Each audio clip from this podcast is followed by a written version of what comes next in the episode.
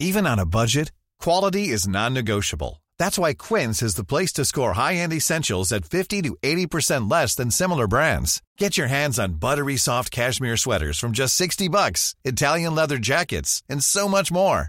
And the best part about Quince, they exclusively partner with factories committed to safe, ethical, and responsible manufacturing. Elevate your style without the elevated price tag with Quince. Go to quince.com slash upgrade for free shipping and 365-day returns.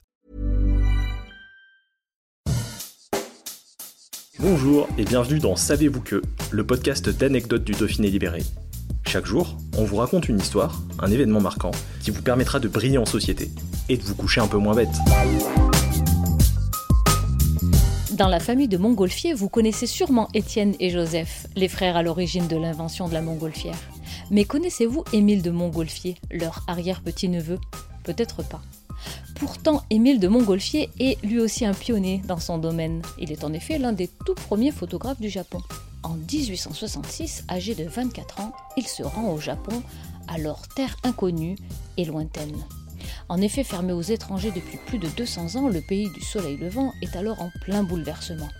Aux côtés de son cousin Léon Sevenry, il participera à la construction d'un arsenal à Yokosuka, dans la baie de Tokyo. Il fera plus de 350 photographies, et quelles photographies Elles sont d'une netteté incroyable. Pourtant, à l'origine, Émile de Montgolfier se rend sur le chantier au Japon en tant que comptable, et on ne lui connaît aucune photo avant son départ. Il va se révéler être un photographe extraordinaire, bien qu'équipé d'un matériel rudimentaire.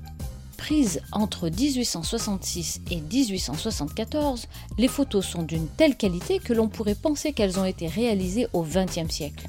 Il immortalise les travaux de l'arsenal, ses visites à l'intérieur du pays, ainsi que les personnages rencontrés. Un véritable trésor qui a traversé le temps, mais qui avait été oublié jusqu'à ce que Roland de Montgolfier, son arrière-petit-fils, les sorte des oubliettes. De ces sept années passées au Japon, Émile de Montgolfier a aussi laissé une abondante correspondance avec sa famille. Mais ça, c'est une autre histoire.